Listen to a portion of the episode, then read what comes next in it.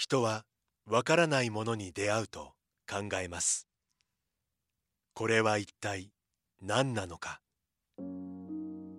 じっと観察して想像力を働かせる人もいればそばにいる誰かと対話を始める人もいる。私たちはわからないものが開く世界の可能性を信じています。それはいつでも人と人をつなぎ多様な考えと対話を生み出します。そして私たちを想像もしなかった場所にまで連れて行ってくれるのです。明治産業はアートを応援します。あなただけのプラスを提供する明治産業。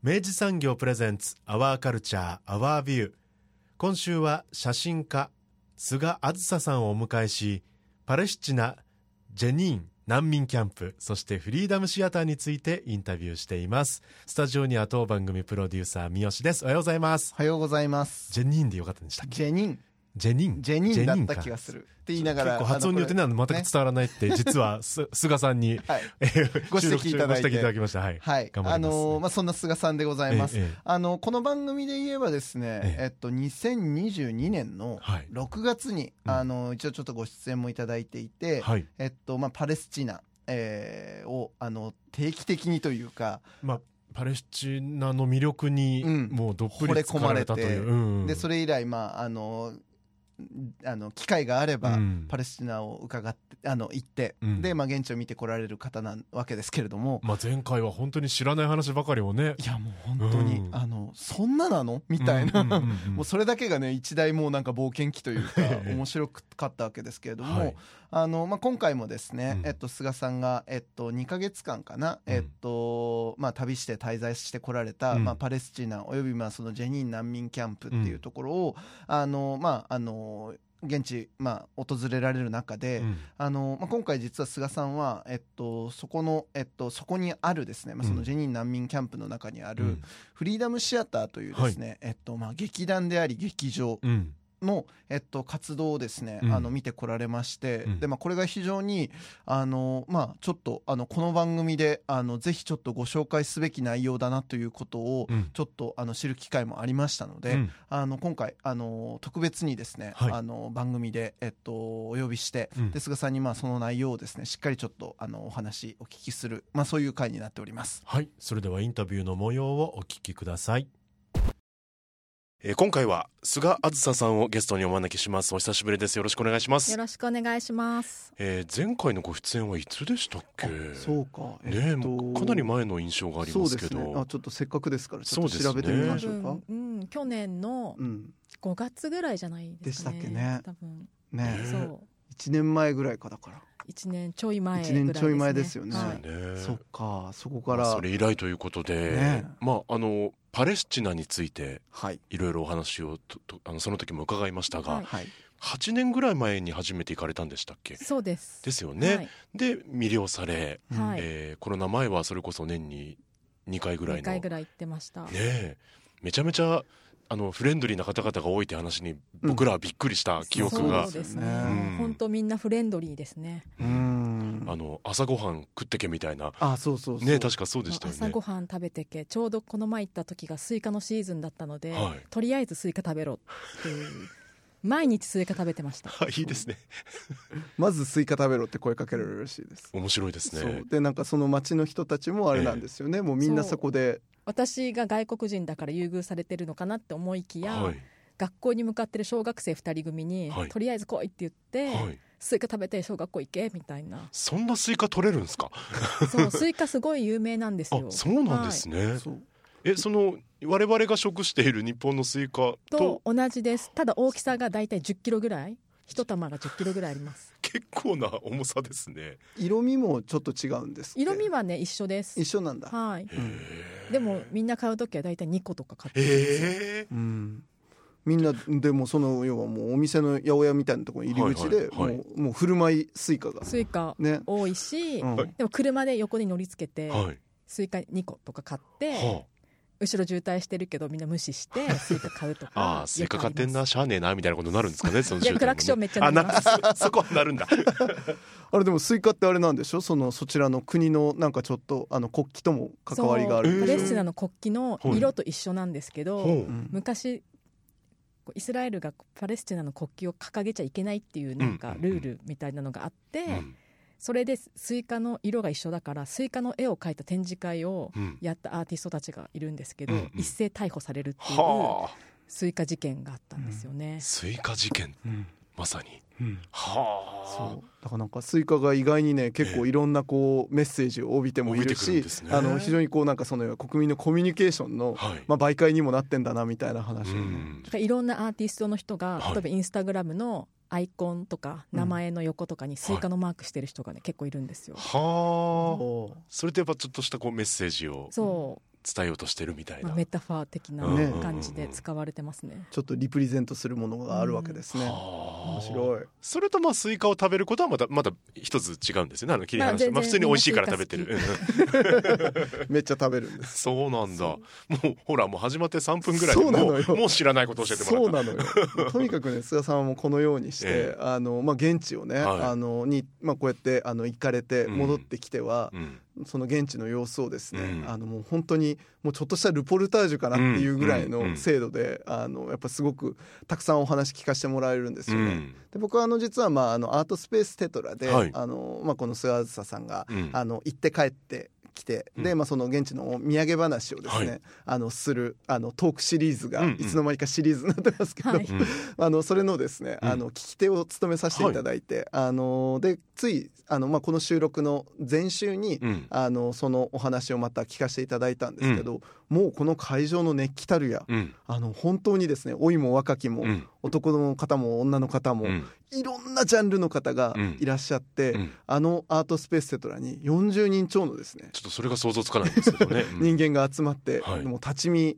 満員御礼な感じでですね、うん。あの熱気ムンムンにあの現地の様子をまあお届けしたわけですけど、うん。まあ、そこでのお話が本当にもうちょっとですね、うん。豊かでかつちょっとこの後またあの詳しくお話ししていくんですけど、うん。もう今回のあの内容でぜひちょっとお届けすべき内容だなと思って、うん。あの急遽お越しいただきました。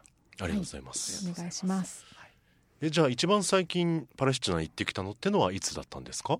行ってきたのは5月から7月の3日までです。はあ長っ。2ヶ月間。2ヶ月ちょっとぐらいですね。2ヶ月ぐらい行きました。うー。ん。今回のその行く時のこう、まあ、目的じゃないですけど何かあったんでしょうか、特にないんですけど、はい。自分のなんか予定ってここ空いてそうみたいな感じで行きました。いいですね。あとあのイイードっていうお祭りがあるんですけど、はい。イスラムのお祭り。はい。それにちょっとかぶってるから、まあ、うん。楽しいかなと思って行きました、そうあの、まあ、前回伺うべきことだったとは思うんですけど、うん。まあ本当に世界各国ね菅さんって回られてて、うん。まあ都市も50都市以上行かれてるって話を前回聞きましたけど、まあ、その中でもやっぱりパレスチナの、えー魅力に、えーまあ、使ってしまったといううん。うん。お話は前回聞きましたけど、はい。そのなんでしょう事前に調べていくわけでもないんですね。最初に、に行った時うん。は本当にたまたまヨルダンのアン首都のアンマンで友達の結婚式あったんで、はい。まあ、アンマンに行って、まあ、ここからだったらエルサレムバス1本だからとりあえず行っとこうかなっていうだけの本当軽い気持ちで、うん。エルサレム行ってベツレヘム行ってヘブロン行ってでその時フランクフルトに住んでたんでフランクフルト戻ったんですけど、はあまりに良すぎいて、うんもう一回確認しに行こうと思って翌週にもう一回行ったんですよ 1ヶ月。やっぱり好きってなって、うん。ここ通おうって思ってうん。通ってます、気持ちがいいですね。いやね。本当に こういう方なんです。そうなんですね。うん。じゃあその行く時に今回はあの場所とあの場所行ってみようっていうのもあまり決めずに行かれてる。そうですね、うん。まあ、今回はまあえっと今回はまあべ回ったのエルサレムベツレヘムジェニーンってとこに行ってたんですけど、はい。まあ、それはまあ決めててうんうんうん。日にちは決めてないんですけど、はい。行く場所はまあ決まっていて行きました。うーん。それはその行って何をするみたいなものも漠然とああったんですかね？まあ、友達がいるっていうのが一番あの行くたびにね友達が増えていくって話も前聞いた覚えがありますけど、その友達が各所にいらっしゃるわけですね。そうですね。今か友達まあまあまあいます。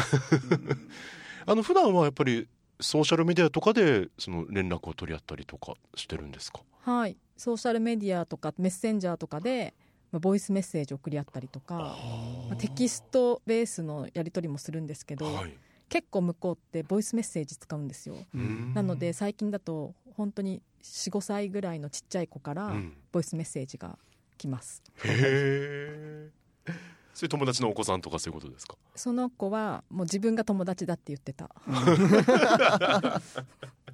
嬉しいですね。えへそれやり取りする時の言葉っていうのはな何語なんですか？大人の人は結構英語使ってくれるんですけど、うん。その4歳ぐらいの子は、はい。もうずっとアラビア語のボイスメッセージが来るんですね、うん。で多分どれぐらい話したら聞き取りやすいとか分かってないから、んめっちゃ近づけて多分言ってんでしょうね。なかなか聞き取れなくて、はい。うんで他のアラブ人の友達とかに聞いても聞き取れないって言うんですよね、はいうんよく分かんないけど、うん。とりあえず返信はしてます。ボボイスで？ボイスで。まだねあの文字とか習ってないぐらいの年頃だったりするので、うん。ボイスで返してます。はあもうマイクめちゃめちゃオンマイクで多分、ねメッセージ吹き込んでるんでしょうね。そう自撮りの写真とか来たけど、ええ。もう顔の4分の1ぐらいしか写ってなかったので まあその距離で全部やってるんだろうなと思って。可愛いです。ね微笑ましいやらそうあのまあ前回もこれも伺ったことなんですけども、うん。完全に菅さんのもうパーソナリティ能力で、うん。そういった人脈が広がっていってんだろうなっていう、まあ、もちろんその部分もあるんですけどもともとパレパレスチナにお住まいの方々っていうのはそういったこうフレンドリーな方が多いと。そうですね、うん。すごくフレンドリーな人が多いです。特に田舎に行けば行くほどうん。フレンドリーな人が多くて、うん。で確認したんですねこの前、はい。パレスチナで。ええ。ラマンラスに住んでるマハっていうコンテンポラリーダンスをやってる人なんですけど、はい。こういうことが起きる。そのすごくみんなフレンドリーで、うん。家に招いてくれてあれ食べろこれ食べろコーヒー飲めお茶飲めとかそういうことがあるけど、これはなんか社交辞令なのかどうなのか私は断った方がいいのか本当はどうどうなの？って聞いたら、これがパレスチナだって言われました。もう確証得られました。はい。これがパレスチナです。そうなんだやっぱりそこからちょっとびっくりしましたもんね。うん本当に。うんそれってやっぱあれなんですか？その現地のやっぱその宗教観とかそういうものともやっぱリンクしてるんですかね？そうですね、まあ、宗教観もあるんでしょうけど、うん。でもイスラム教だけじゃなくてクリスチャンもいるので、うん。まあ、もう文化的なところだと思いますね。もうもう言ったらその国民性みたいなものにもなっちゃってるってことなのかな、でさっき言ってたお友達が、うん。もし自分が財布を忘れて外に出ても、うん。空腹で帰ることはないって言ってました。すごいへえすそこまで、うん。助け合いの精神。はい優しいですね、うんはあすごいわ。なんかそれまあこういう聞き方するのもあれなのかもしれないですけどそれってなんかそのその人たちの日々の暮らしとかっていうのがうん。めっちゃ裕福だからっていうことでもないんでしょうことでもい、ないですね、うん。特に難民キャンプとか、えでそんなに裕福じゃない人の方が多いけど、えうちにおいでとか、うん。お茶飲んできなさいとかうん。言ってくれますし、うん。それこそお金持ちのお友達もいるんですけど、まあはい。その人はキャンプの人じゃないんですけど、うん。とかだと今すコロナもあってやっぱりそれで失業した人とかも多いし、うん。だからこう週に1回自分のコミュニティのそういう貧しいところの人にうん。お水とかうん。パンとか届けるっていうのをずっとやってる人もいます。なるほはあえそそうなんかめっちゃいい人ばっかやんって思うんですけど、ど、うん、もちろんいい人じゃない人もいますよね。まあそりゃいるでしょうね。うんうんうんうんそりゃねあでもそれはいるでしょうねってことは菅さんはそういった方とこう出会ってしまったことはない。私まだないですね。すごいそうか。もうこんだけの回数行かれてて、うんなおやっぱりそういう人に会ってないっていうのは、うんなかなかの打率で いい人がいるっていう多いっていうことですよね。そうタクシーとかボラれるって話も聞くんですよね、はい観光客ボラれる、うんうん私この前タクシー乗ったら近いからいらないって言って受け取ってもらえなく嘘！てもうそこでのいやあの押し問答みたいなのもあって え？ボラれてない逆にボってる？みたいな、ね無賃乗車してしまったってことか。いやこれもうもらってって言ってもうん。次来た時でいいからみたいな、すごい。ウェルカムみたいな言われてそういうこともありました。はあすごいね。日本昔話みたいな。んかねそんな善良な、ね、人たちでいられ続けるのだって感じしますけど、なあとやっぱり難民キャンプっていうこう字面を聞くとですよ、うん。やっぱりすごくこう困難なうん方々がそこにいてそのそれこそ笑顔とかなない印象になってしまうんですが、うん。そうでもないんですね。もちろん皆さん困難な状況にはあって、うんうんうん日々の暮らしどうしようっていうのはうん。絶対頭の中っていうかね心にはあるけど、うん。一瞬一瞬の楽しみとか、うん。ね、花が見て綺麗とか、うん。そういう気持ちも持ち続けてる人が多いなって思いますうね。ん。なんかもしかしたらそのうん逆境なればこそ、うん。まあその要はあの笑顔を忘れずというか、まあね、幸せを見つける能力が高いっうんていうかことですよね。なんかそんな気はなんか今のお話してる、うん聞くとしますよね。そうですね。今その、まあ、コロナも明けてで、あのーまあ、その社会状況みたいな雰囲気っていうのはどどんな感じですか現地。そうこれ去年からもうコロナは、まあ日本とはちょっと違って、うん特に隔離とかもなかったし、うんマスクとかの制限もなかったんですけど、はいまあ、それこそ失業率はもちろん上がったりしてて、うん前と一緒じゃないんですね経済的な状況っていうのは、うん。でも政治的な状況はもっと悪化していて、はい。私がい私が空港に着いた時ベングリオン空港に着いた時はちょうどガザを空爆していて、まあ、そのせいもあって私はベングリオン空港に4時間あの閉じ込められるんですけど、うん。まあ、そういうことがあったり、うん。私がいる間もそう、おまあ、小さいの含めると3回ぐらい空爆みたいなことに遭遇したり、やっぱ狂信的っていうかエクストリームな入植者による暴行とか、うん。その放火とかうん。私とかも、まあ、暴行未遂みたいなことにあったりとか、うん。そうやっぱりこうう右傾化が進むというか、うん。そういうことは多いので、うん。まあ、情勢はあんまり良くないなって思いますね。うん。それは場所によってっていうのもあるんですかね？そう入植地、まあ、結構いろんなところに入植地ってあるんですけど、はいパレスチナのそのヨルダン川西岸地区と言われる場所の中にあるうん。入植地ってやっぱり結構なんかハードな場所とかもうんラフな場所なのでそことかだともう本当にパレスチナ人の村に火をつけて焼き討ちとかもあったし、うん。私が乗ってた3人で車に乗ってたんですけど、はい。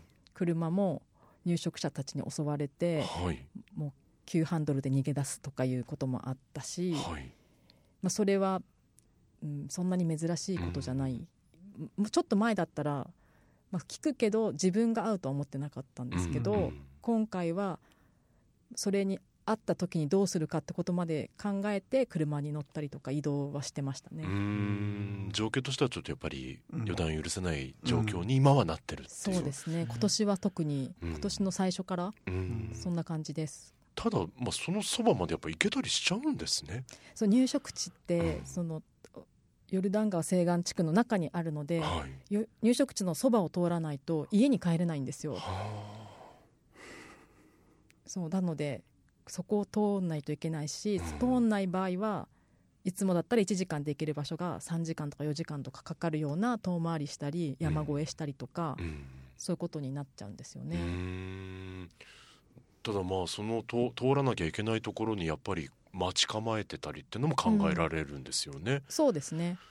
はあ。ねそれこそねあのお話あの以前のそのトークイベントの時にお話き、お聞かせいただいたんですけど、はい。その空港からまあそのある目的地までうん。行く間にそのチェックポイントっていうのが結構なかなか難所な形であるわけですよね。そうですね。チェックパレスチナの中にチェックポイントその軍事的なチェックポイントっていうのはは200箇所以上あるん 私も正確な数字は知らないんですけど、うんはい。200箇所以上あるって言われていて、それは政府のとか？イスラエル軍のチェックポイントがあって、はい。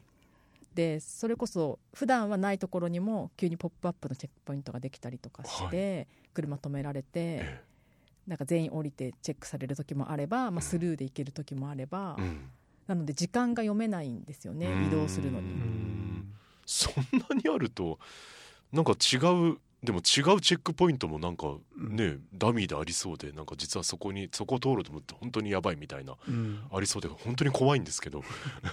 そうだからい普段ないところでチェックポイントがあったりするとみんな SNS とかうでん。共有して今どこどこチェックポイントなんか結構激しいらしいよとか情報共有し合ってるんですよ。なんかさだからその方ややっぱり今お聞きしたような、うん。もう非常にハードコアなえ現実の現状況がある傍ら、えうん。スイカをさ無料で振る舞ってるさ、とかね。その牧歌的な風景があるわけじゃないですか、これがやっぱ共存してるってのはなんか結構すごい感じですね。そうですね、うん。それこそスイカの私がいつも食べてたスイカのおじさんのところから見えるところにうん。お手製の爆弾が置いてあったりとかはその軍が攻めてきた時に時間稼ぎ用にうん。置いてある爆弾が本物もあれば偽物もあったりとか。なので本当に隣り合わせですね。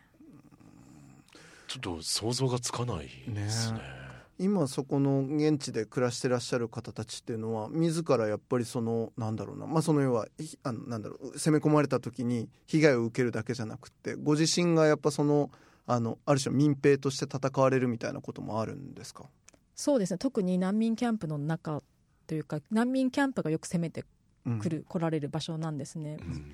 なのでその中でみんなそれぞれ、まあ、自警団的なううん。ん集まりっていうのがあって、うん。まあ、日本で言ったら武装勢力と言われてしまうような感じなんですけど、私がその人たちと喋った感じの雰囲気は本当にただの自警団のお兄ちゃんっていうノリうん朝からみんな見回りしてとか夜見回りしてみたいな感じで、うん。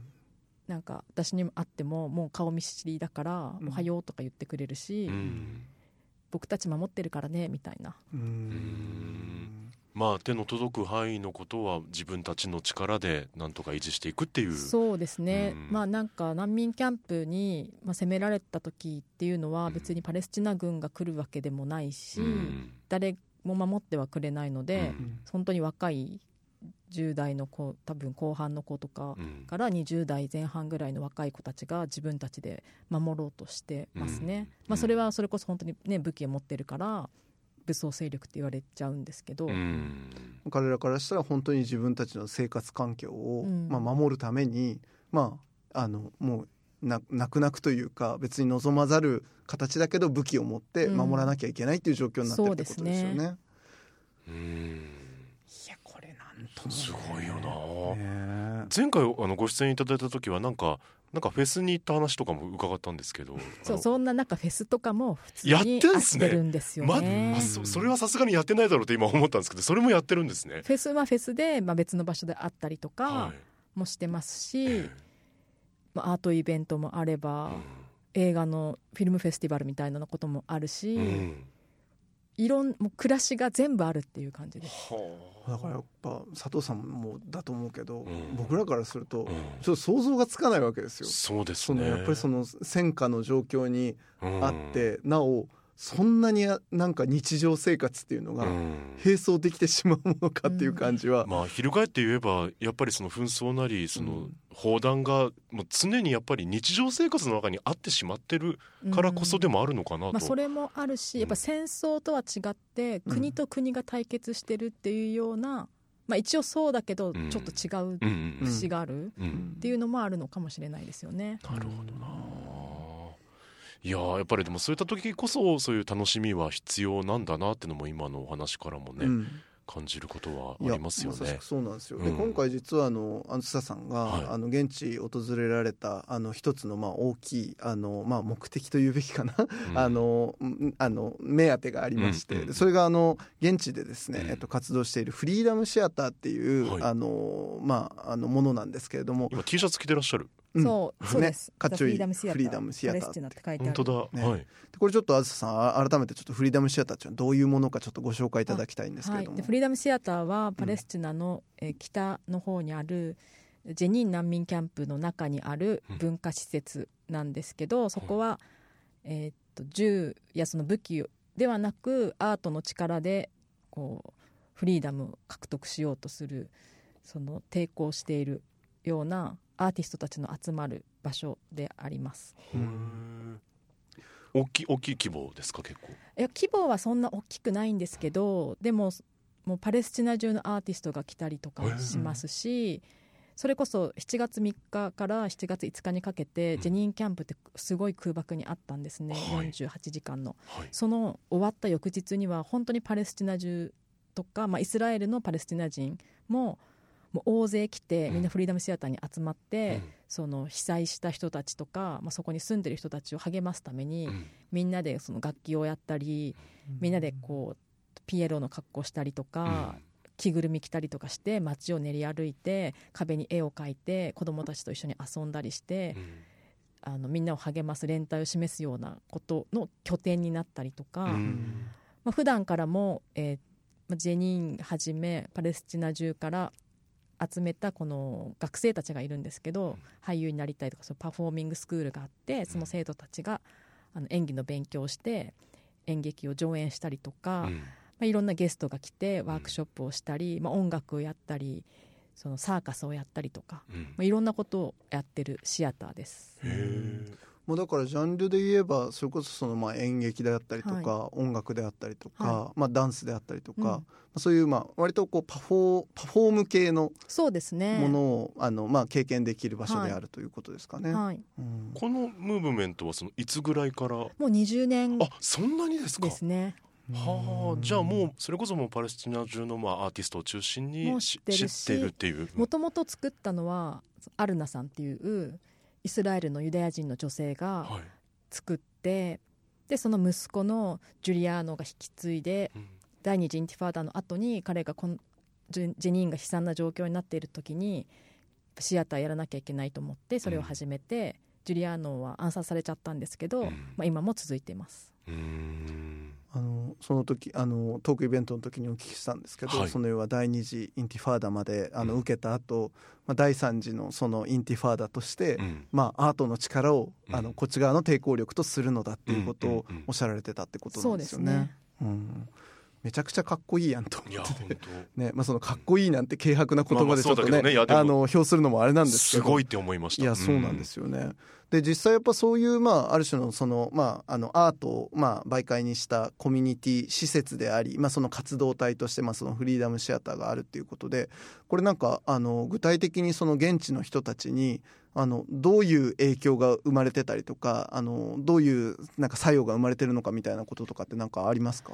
そうですね。直近で言ううん。とやっぱり今年最初にもお話したように本当にあの犠牲になった人がすごく多くて、みんな疲れてるんですよね、はい。い、つ攻撃が来るかわからない。毎日銃声が聞こえてヘリコプターが飛んでっていう中でもう子どもたちもすごく疲弊しているうん。ということがあってこの夏はもう子どもたちに向けたサマーキャンプをフリーダムシアターは開催して、まあ、あの無料で子どもたちをあ預かってて子どもたちに来てもらっていろんなアクティビティを一緒にやって彼らのトラウマだったりとかを解消するようなプログラムで一緒に遊んだりとか、まあ、その間親御さんとかは大人だけの自由な時間が持てるし、うん。少しでもこうそういったこう普段のピリピリしたところを解消してもらうというような活動もやってました。うんそれあの教える側っていうのは基本そのフリーダムシアターのその職員さんたちとかになるんですか？フリーダムシアターの人もいますし、うん。それこそハイファとかからダンサーの子が来て、うん。まあ、ダンス子供たちと一緒に踊ったりしてダンスをしたりとか、ナーブルスっていう街からも人が来てましたし、うん。本当にいろんなところからうん。パレスチナのアーティストが一緒になってそれを、あの続けていっています。うんそれやっぱ参加した子どもたちっていうのはなんかこう精神的にもだったりとかなんかどんな感じになってる感じなんですか、もうやっぱりこうシアターの中は安全だっていうのがみんな分かってるので、それでみんなリラックスして、もう本当に走り回って、うん。もう踊って大声出してうん。そこでストレスも発散してうんみんなすあの笑って帰りますね。うん。シアターの中は安全なんですね。シアターの中は安全です。うんうんうん。それはもうなんていうんでしょうか。そのもう絶対にその攻撃されないみたいなことになってるんですか？うんそそれはないかも。ああそうなまだ。まだそうなんですね、うん。なんかそうなっていけたらいいなと思いながら僕は今聞いたんですけど、うん。そうか。うん。すでもすごいですね。なんかそういうなんか各地からうん。その力を信じて、えーアートの力を信じて来られる方がどんどん来てるってことですよね。そうですねうんそれはまたその動きはちょっと大切にしていただきたいなって思いましたね。そうですよね。うん。これあの運営とかっていうのは、えっとまあ何人ぐらいのそのあのメンバーでやっているのかとかあとまあその運営のまあこれ生々しい話ですけど、その要はお金回りとかってどういうふうな形でやりくりされてあるのかってお聞きできますか、基本的には NGO でなるほど。最初は確かにスウェーデンのファンドうんがあったはずですで、運営今のその現場の運営自体はすごい少ない人数でしていて、うん。まあ、プロジェクトベースでその補助金みたいなもらったりとかあと、うん。他の国とのコラボレーションでそこからの補助金でやったりとかそういうこともしてるって言ってましたお金はいつも足りないって言ってましたそうでしょお金はいつも足りないしいつもドネーション受け付けてるよって言ってましたなるほどなこれあのまあ多分このフリーダムシアターのことを、えっと、日本のまあメディアで紹介されるのってまだ多分本当数少ないと思うんですけど、あの海外の方では結構その知られている存在だったりするんですか？そうですね。多分ヨーロッパとかではすごく知られてい,、ると思います。っていうのは、フリーダムシアターの今あのディレクターをやってるアフマド・トバーシーというまあえ彼はディレクターでもあり演出家でもあり、うん、プレイライター脚本もするしもともと俳優でもあるんですけど、うん、まあ、彼のツアーが少し前も、えー、ノルウェーでツアーがあって、うん、で去年はドイツにも行っててチリとかにも行っててフランスでもやってとか結構ヨーロッパ中でツアーをやってるので、まあ、そういうこともありますので結構知られてますね。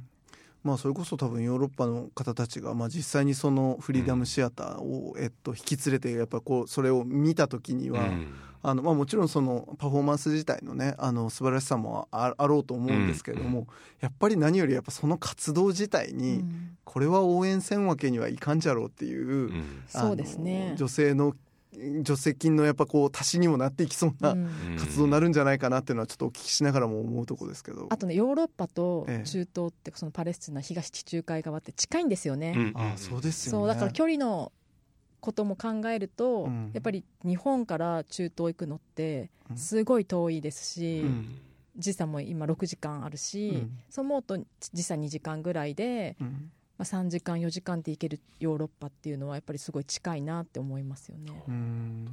なのでフリーダムシアターよくワークショップとかで海外からのアーティストも来るんですけど、うん、もうヨーロッパの人すごい多いですし、うん、私がいた時は、えー、っとドイツから来てる子と、うん、スウェーデンから来てる人と、スペインから来てる人会いましたし、あとアメリカから来てる人もいました。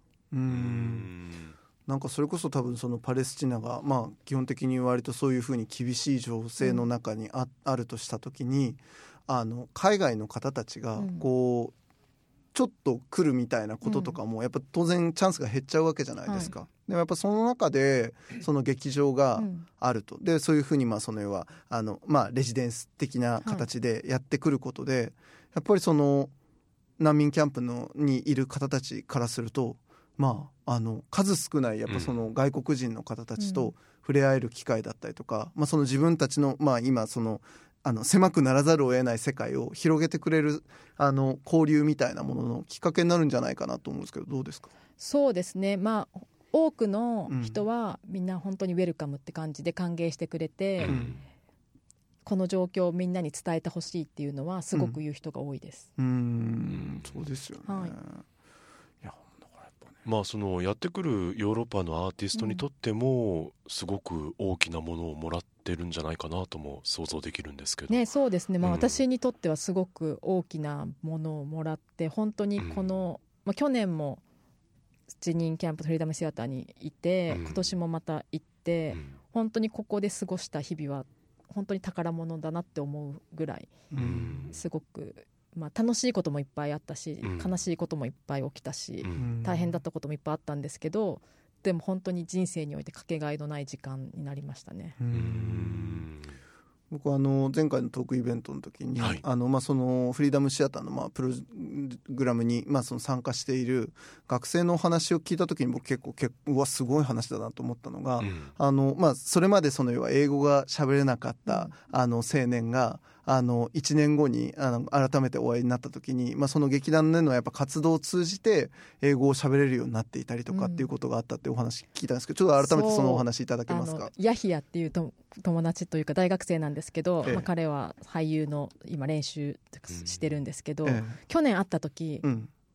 お互い名前は知ってるのにそんなに喋ってくれなくて、うん、英語そんな分かんないって言ってたんですね、うん、で今年ヤヒヤに会って「あヤヒヤ」って言ったら、うん、すっごい喋るんですよ、うん、で私あれ？ヤヒヤのこと勘違いしてたのかなと思って聞いたんですよね、うん、去年英語喋ってないよねって言ったら、この1年英語勉強したんだよねって言って、もう今じゃ多分ヤヒはどこの国行っても何の問題もなく旅行できるだろうなっていうぐらいすっごく喋っていてそれこそいつも来るいろんなそのワークショップとかするアーティストのゲストの人と喋ってうん。ガイドもしてそれで英語を身につけたっていうふうに言ってました。うん。へいや僕この話聞いた時に、うん。あすごいなと思ったのが、うん。その要はあの例えばそういうふうにあの劇場があるっていうことで、あのまあ、当然まあその要はあのなんだろうその演劇をやることで、例えば心のなんかあの元気を取り戻したりとか、うん。まあ、そのなんかコミュニケーションが、うん。あのまあ、潤滑になったりとかっていうことはうん。あり得るかもなまあねと思ってたんですけど、うん。そこからいろんな本当にうん。副次的なうん。価値だったりとか新しいその生きる能力みたいなものが生まれてるなって、スキルを獲得したりとかね。そうそうそう、ん。でやっぱその英語がやっぱ喋れるようになるっていうこと、もっと言えばその外国人を迎え入れるっていうこととかも含めて、うん。彼のやっぱりその後の多分人生設計のうん。選択肢をうん。ものすごく増やすうん。あの経験を劇場があるっていうことがうん。うん。担保してるって感じがしたんですよ。そうですね。で、うん。劇場自体も、うん。ジェニーンで生まれ育つ子供っていうのは、うん。それこそ怪我をして、うん。あの不自由なことがに、ね、体になるのか、撃たれて亡くなるのか、銃を持つかっていう選択肢しかうん。知らないっていう人たちが多い、うん。だけど劇場があることでうん。世界が広がってうん。選択肢は他にもあるっていうことを示しているっていうのはすごくいつも言ってました、うん。いますよね。選択肢が増えることは本当に大事なことですからね。本。当にそう、うん。ね、でやっぱりそのほらでしかもそれがやっぱりもうほら本当に選びようがないぐらいの激烈な状況だとしたらさ、もうそんなこと言ってられないってやっぱななりそうじゃないですか。だけどね。だけどやっぱりそこをあの意地でもやっぱりその環境を、まあ、保ち続けることで、うん。本当にだからやっぱ選べる選択肢が増えていくってことだなと思って、あの実際あれじゃないですか。こうここ出身でネットフリックスに出るぐらいの俳優さんになった人がいるっていう話をお聞きしたじゃないですか。ねディレクターのアフマド・バーセも出てるんですけえど、フリーダムシアターで学んだ、うん。マフムード今二十歳ちょっとぐらいのうん。若い男の子なんですけどもう準主役ぐらいで、うん。ネットフリックスにも出ている映画「200 meters」という映画があるんですけどパレスチナの映画です。はそれに出てます。そうなんですよ。いいやーよっしゃーですね。ね、そうだからやっぱりさ それは本当にその20年前にうん。シアターがなかったらありえなかった未来だったわけじゃないですか。ね、でもしかしたらもう命を落としてるのかもしれないし、そうもしかしたらね。う。んそう銃を持ってるのかもしれないし。それがやっぱりだからその要は世界的に配信される、まあねあうん。のチャンネルであるネットフリックスでドラマにで映画か映画。映画に出て、うん。でしかもその彼があれなんですよね滞在中にねあの実際に戻ってきてワークショップをしてたんでしたっけ、あワークショップもしてますし、うん。まあ、彼はジェニーンキャンプに住んでるあんですね。そっかそっかそうだそうだ、うんうんで、えーっとそうサマーキャンプでも子どもたちに、あの歌と歌一緒に歌ったりとか、踊ったりとかドラマやったりとか、そうやってこうコミュニケーションの能力を子どもたちに教えたりとかしてそう活動してました。で、マフムードは自分はキャンプ出身でどんな場所か知ってる、うん。でどういうふうに育ってきたかって経験があるから子どもたちにはここが安全でリラックスしてここで呼吸をしてほしいっていうのを、ね、言ってました。うん。僕でそのあのあずささんがその現地でそのマフムードさんが、うん。その俳優さんがうん。実際にその子供たちにあのまあそのあの表現みたいなものをね。そうそうあのコミュニケーションあの、うん。実際にそのワークショップみたいなやつをやってらっしゃる風景を見せてもらったんですけど、まあもうねそのマフムードさんがうん。優しいの。うん。本当に。もうなんかもう目から優しいのまずね。うんうんうんでとにかくその本当にまあ今おっしゃられてたようにうん。子供たちにここは安心していい場所なんだっていうことを体全体のもう空気から全部でうん。伝えてらっしゃる様子があってなるほどやっぱこれがやっぱなんか必要な場所なんだっていうことをうんうんうんもうなんかねまざまざともうあのシークエンスだけでも僕はもうちょっとね涙が出てくるぐらいでした。うん。そうマフムードすごく優しくて、うんいつも近くのコンビニ行くと、うん。私になんかいちごのジャムパンとかくれるんですよね。あんたさこれ食べりみたいな感じで。振る舞い癖が。私の方が親ぐらいの年のはずなのにうん。あんたさこれ食べなこれ食べなとか、うん。コーヒー飲むとかねうん。いつも言ってくれるんですよね、いやーすごい話だな。そうなんですよ。うん。なんかだからやっぱほら僕らがやっぱりあの僕はだからやっぱこの話聞いた時に、うん。まあ、例えば今そのまあ天神とか博多とかが、まあ、やれ開発だっていう、あの街の状況になって、うん。で、まあ、やっぱりその文化施設は必要だみたいな話になる,、ん。なるわけですよ。で、まあ、それ自体は別にいいことですよ、うん。でありゃいいねと思いますけど、うん。なんかそこのやっぱりその必要の奥にあるものが、うん。なんかその集客とかさそういうこととかで全然なくって、うん。もっと本当にげ原初的にそういうまあその文化とかあのそういうコミュニティとかスペースがなぜ必要なのかの根幹がもううん。菅さんの話に全部あるなっていう感じがして、うんうんうんこういうことだろうがよって感じにやっぱなるわけですよ。うん。うん。なんだろうその絶対必要な場所ですよね、うん。本当に、なんだろうななんだなんか僕らやっぱりその日本も戦争を経験してた国じゃないですか、その時の日本ってうん。やっぱり全人口がもう戦争に向かえみたいなうん。状態だったんでしょ、僕はもちろん経験しないので、うんあの聞いた話でしかないですけど、なんかそれをこう昔から聞いてると、うん。なんかやっぱりそうじゃなかったんだなとも思うし、うん。あの今回今まさに今銃弾の中にいるパレスチナのそのシアターの皆さんうんにとってはやっぱりもともとその冒頭の方でも聞いたパレスチナの皆さんのあの楽しみを見つける能力の高さというか、ん。えーそういったものも相まって、うん。見事に抗ってるなってうん。いう印象ですね。うん。うん。だからやっぱ本当このまああのお話聞かせていただく中でやっぱその本当にアートっていうのがうん。抵抗の手段になりうるんだっていうことをこれほどうん。ストレートにやり抜いている人たちっていうのが、まあ、この世界にはいて。うん。でやっぱりそれが引き続き活動を続けているっていうことの、うん。まあこう簡単には言えないけどやっぱ希望だなとは思っちゃったわけですよね。菅さん実際現地行かれてやっぱどどうでしたか？やっぱなんかその辺って。そうですね。それこそ、まあ、そこに住んでる人たちはもうそれがあって当たり前だったりするんですけど、それこそ外国から来る、まあ、私含めいろんな世界各国からワークショップとかしに来る人たちは、みんなそこが好きになって帰っていく、ううん。んそれこそ10年ぶりに来ましたっていう人でも、うん。やっと来れた本当にここが好きなんだってみんな言っていきますね、いやいい場所。いやすごいね。菅さんももちろん大好きはい、だし、私も大好きになりました。うん。ね。もうだからやっぱりこういうこういうこういうことよって話をね。そうそうそう。だしやっぱこれは本当に教えてもらわないと、うん。まずそういう場所があるってことすらも知らなかったわけで、そうね。どどうしてやっぱり、まあ、遠い国っていうのもあってうん。なのかな、やっぱ日本でそんなに知らないですよねきっとね。現地に行ってやっぱこういうふうにある種そのルポルタージュする人自体がそもそもやっぱり日本人は少ないんですかね。そうですね。まあジャーナリストの人とかもうん。いらっしゃるし、うん。でも数がやっぱり少ないじゃないですか、うんうんうん。その媒体に載る、はい。誰かのブログに載ってたりはするし、うん。昔こういう雑誌に載りましたとかもあってもでもじゃあね他のオペラ座みたいなああいうとことは違うから、うん。そうですね。なるほどな。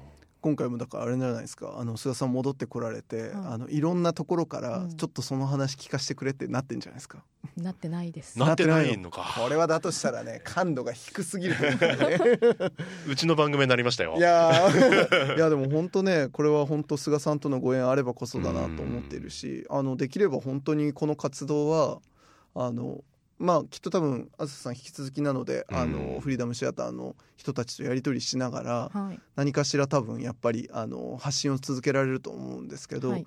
まあ、福岡の人にもね本当に知ってほしいなとうん。思っているちょうどその矢先にですね、うん。あのあずささん実はこれあの現地のあのこのあのフリーダムシアターの方たちとちょっとあの接触が取れるタイミングがはい。ご予定があるということで。そうですね、うんえっと9月23日から10月1日までうん。アートスペーステトラで、うん。アートフェアアースというイベントを開催しているんですけど、うん。10月1日はフリーダムシアターのあのダイレクターであるアフマド・トバーシーが登壇します、うん。これびっくりなんですよ。うん。まさしくそのあのテトラで、うん。そのアフマドさんがはい。これビデオ収録の映像で。そうですね、うん。本当にあのすごい少ない人数で運営しているのと、うん現地もやっぱイベントも結構やっていて、うん。で彼は海外での公演もあるからうん。本当に隙間を縫ってう、ん。なんとかしてって言って、えなんとかするって言ってくれたんでえ はい。隙間を縫ってあの、ビデオを撮ります、うん。へもうだから現地とつないで、まあ、その要は収録したものを、えっと、その日、まあ、その上映するようなはい。形で見られるわけですね。はい、おー。もうこれが第一歩ですよ。うん。あのフリーダムシアター福岡上陸。うん。もっと言えば日本上陸。日本上陸。ですよね。はい。ね。だからもうここからね少しずつでもこうこの灯火が広がってですよ。うん。でやっぱあの海外だとあれなんですよね。そのフリーダムシアターの劇団がもう今のあのヨーロッパのお話ありましたけど、結構そうやってこう劇団があのやってきて、はい。であの、まあ、パフォーマンスしたりとかお話をしたりする機会が、あのヨーロッパだと割とあるわけですよね。そうですね。ヨーロッパもありますし、うん。中東の中、うん。ヨルダンで去年もその若い子たちがうん。講演して賞を取ったりとか、うん。そういうこともありましたし、うんそうですね。去年ドイツベルリンでもワークショップをアフマド・トバースイはやってましたし、うん。ただ日本にはまだ来たことがないって言ってました。ってことですようん。ね。だからまあこれはもうお金さえ集めればねもそうですね。うやれちゃうわけですよね。そうですね。日本にもおいでよっつって言って、はい。君たちのパフォーマンスおよび話を聞かせてくれよっていうことでうん。いけるわけですよね。はい。ちょっとその野望に向けて。うんまずは第1号。いやそうっすね。ね。まずは知ってもらわないといけないしね。そうそうそうそう、ねでテトラでやっぱりもうその現地で本当に実際に回してらっしゃるディレクターの方のお話をお聞きできてっていうのが。うん。うんね、いやこれ浅さんこれ大変な役割ですね。そうそうですね。ね。まあすごいかね電話して「トバースイ元気？こんなんあるっちゃけど」みたいなぐらいの感じ。ぐらいな感じでしたけうどね。んうん。いやいいことですよ、ね、そのぐらいの感じの方がいいですよ、ね、なんかもうあれじゃないですか。言ったらもうちょっとそのあのフリーダムシアターの日本特派員みたいな感じじゃないですか。あずささんね。うんどうどうですかね。まあでもこれきっかけでちょっとね、ん。日本にも来るようになってほしいし、ね。うん僕はやっぱり知ってるね知る人が増えてほしいなって思いますねこの事実というか、ね。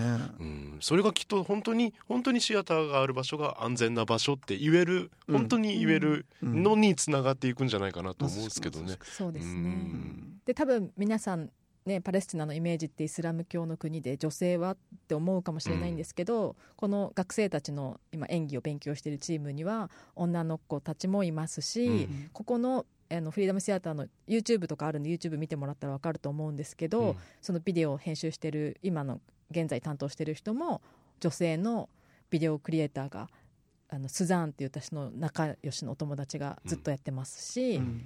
本当に男性ももちろんいるし女性も活躍しているし、まあ、そういうあの場所です。うんうんいやもうこれはね、やっぱりちょっとね活動を引き続きうん。見守りながら、うん。あの福岡からねこれはね、うん。あの盛り上げていいくべきないものだなと思って、う私本当に結構ねこの今このいろんな場面を迎えているこの、まあ、日本の文化シーンにおいてうん。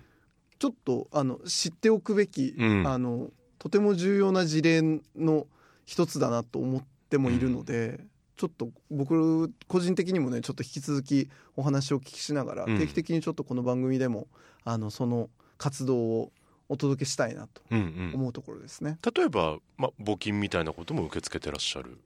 あフリーダムシアターは、はいうん。受け付けてます。うんうんうんうん。なんで興味持たれたらそういう支援の方法もありますしね。ドネーションを、はい、うん。はい、やって頑張っていきたいと思います。ねえ。ね。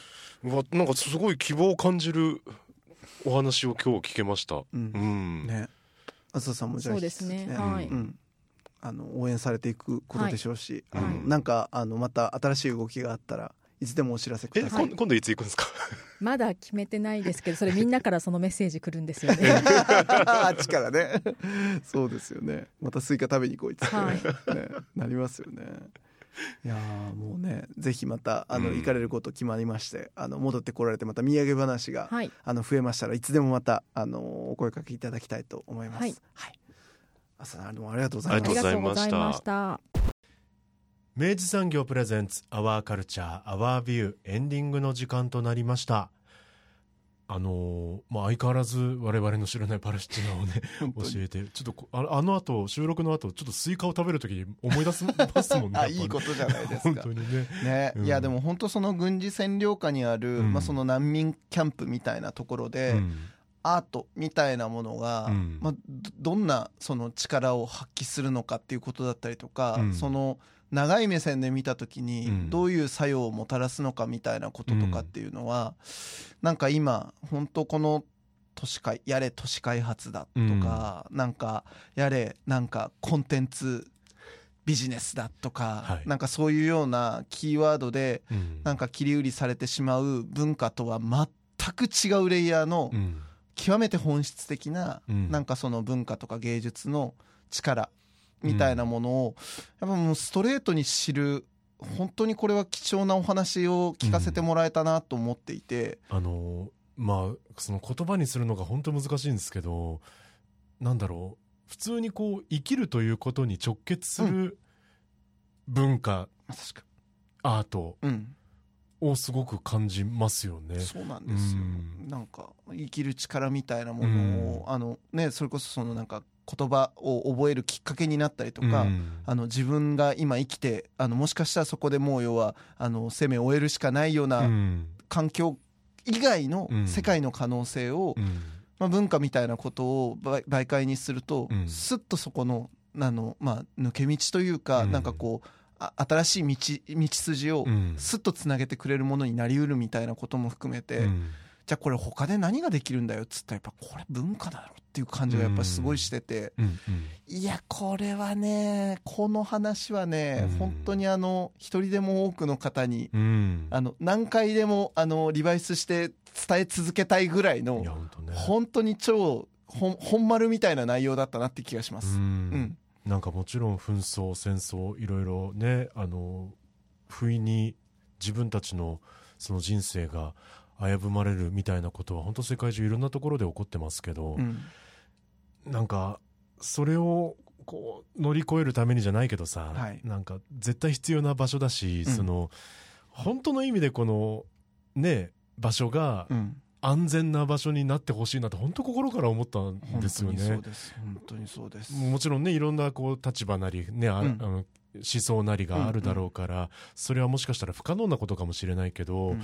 いやでもちょっとこのフリーダムシアターは本当に完全に安全な場所であってほしいなって僕は本当思ったんですよね。マジでそうですね。いやであの今回まあそのフリーダムシアターうんのディレクターの方をはいお招きして、なんとえっと福岡とうん。うんあの早速うん。つながる機会があのどうもできるということで、あのアートスペーステトラですね、はい。えっと、こちらであの須崎町にあるこちらのアートスペーステトラで、うん。えっとまあ、9月22日から開催中のアートフェアアースうん。2023という、はい。このプロジェクトの中の一環で、うん。えーこれ10月1日なのかな、えっと、18時スタートになるクロージングパーティートークで多分、えっと、その、ビデオ出演が。はい、ビデオ出演をなさられるということだったと思います。うん。であのちょっとこれごご興味ある方はぜひあのアートスペーステトラのですね、うん。あのホームページあのご覧いただいて、うん。あとまああのお問い合わせもできると思うので、うん。ぜひちょっとこちらでチェックいただいてですね、うん。あの本当一人でも多くいやマジねこのフリーダムシアターの話は、うん。マジでみんな知っといた方がいいと思う。ね。あのこれ多分数年後ぐらいに、うん。あのここの話はうん。もうちょっと多分いろいろ知られて、うん。いろいろ多分事例として、うん。みんなが知ることになるものになるとうん。本気で思うので、うん。あのこのタイミングでもういち早くね菅さんがせっかく持ってきてくれてるわけですから、聞いてちょっとねあの自分事として考えるきっかけにしてもらえたらいいなと思う次第でございます。ね、今回はその菅さんご自身もあのちょっと危険な目に遭われたりっていうお話もありましたけど、うん。またねちょっとまあ安全を確保しながらまた行っていただいたらですね。ねえ。またお話聞きたいですね。本当に本当に。うん。引き続きやっぱりこうフリーダムシャッターのあのインあのインスタのアカウントとかもあって、うんうん。あの日常的にやっぱじょ情報の発信もしてらっしゃるようなので、うん。あのぜひちょっとそちらもチェックしていただいてあのいろんな形でですね、うん。あのこのあの動きを引き続きうん。チェックしていきたいというところでございます。はい、アワーカルチャーアワービューはラジコのタイムフリー機能を使ってもう一度聞くことができます。詳しくはラジコで検索してください。そして番組の特集はポッドキャストでも聞くことができます。Spotify ほか各チャンネルで随時更新しています。詳細はラブ f m のホームページからご確認ください。皆さんからのメッセージも随時お待ちしています。761アットマークラブ FM.co.jp まで。お送りいただく際はタイトルか冒頭部分に「アワーカルチャーアワービュー」宛てもしくは頭文字を取って OCOV とつけて送ってください。三好さん今週もありがとうございました。ありがとうございました。アワーカルチャーアワービューここまでのお相手は佐藤智康でした。また来週。お引っ越しに伴いガス電気を使いたいまたは止めたいとお考えのお客様。お引っ越しが決まったら明治産業へご連絡をアプリからでもインターネットやお電話からでも24時間いつでもお受け付けいたします。お引越しのガス電気のお問い合わせは明治産業までご連絡を。あなただけのプラスを提供する明治産業。